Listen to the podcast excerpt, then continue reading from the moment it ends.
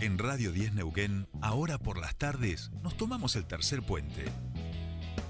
Soledad Brita Paja Sánchez y Jordi Aguiar Burgos. Te acompañan todas las tardes. De 15 a 17.30. Información, análisis, entrevistas, música en vivo y columnistas de todos los colores y sabores. Subite al tercer puente. Con Jordi y Sole.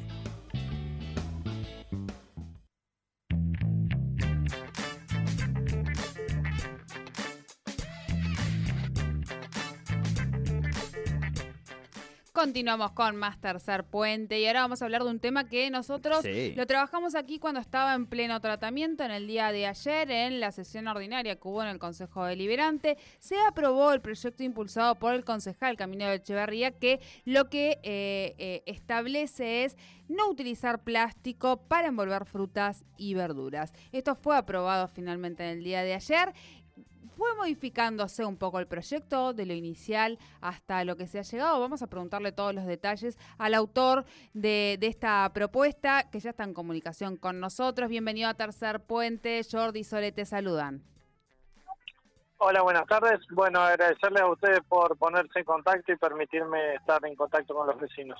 No, Bueno, gracias por atendernos.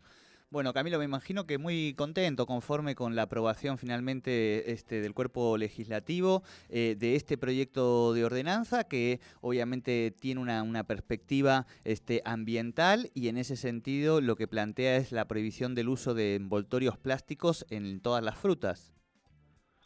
Sí, así es. Bueno, lo que proponemos es eh, reducir la utilización de plásticos, especialmente aquellos que no son necesarios eh, en su utilización.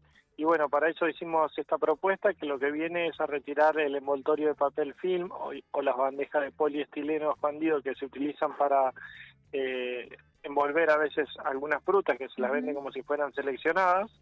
Eh, así que bueno, lo que proponemos con esto es que se retiren esas bandejas que la verdad que no tienen ningún tipo de, de fundamento sanitario, de higiene o, o de duración del alimento y lo único que hacen es generar un residuo extra que, tarda muchísimos años en degradarse y que es muy difícil de reciclar.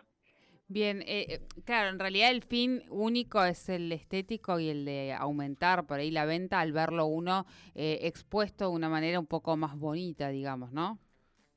Sí, sin duda, es una estrategia netamente de comercialización, que se seleccionan, eh, Claro. las frutas llegan a granel y se seleccionan cuáles tienen mejor aspecto visual, se ponen en una bandeja de a 3, 4, 5 unidades, 2 unidades, y se, obviamente tienen incluso un valor mayor, pero bueno, esto no, eh, no es una cuestión de, de valor, de precio, sino es una cuestión de, de cuidado del medio ambiente. Eh, estas bandejas de poliestileno tardan 500 años prácticamente en degradarse si, si no son recicladas y la verdad que el porcentaje que se llega a reciclar es muy chiquito, es apenas el 1% de, de los residuos que generamos, así que la realidad que consideramos que era oportuno tomar esta iniciativa que ya se implementó en otros países y en otras ciudades de Argentina para estar, digamos, eh, al día con estas normativas.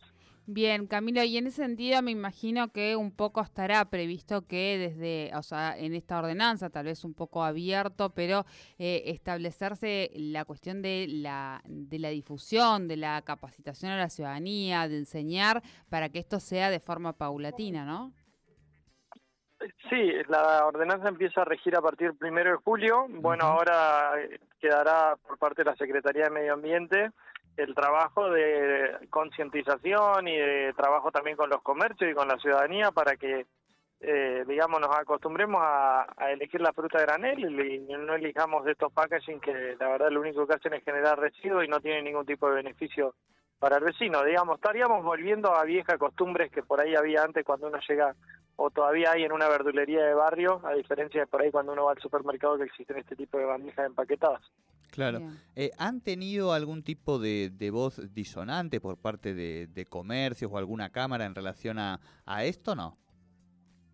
Sí, por supuesto que sí. Eh, Participó la una asociación que se llama Ecoplas, que está reunida por algunos miembros de los sectores plásticos y también la Cámara Argentina de Plástico. Algunos miembros vinieron a participar en la comisión y eh, nos manifestaron que no estaban de acuerdo, obviamente. eh, ellos consideran que era es, vital dejar esto por la duración de las frutas, pero bueno, nosotros consideramos que no compartimos, digamos, la opinión que, ellos tenían y, compartimos la opinión que por ahí nos brindó el INTA como instituto que participó, que nos, nos planteó algunas observaciones.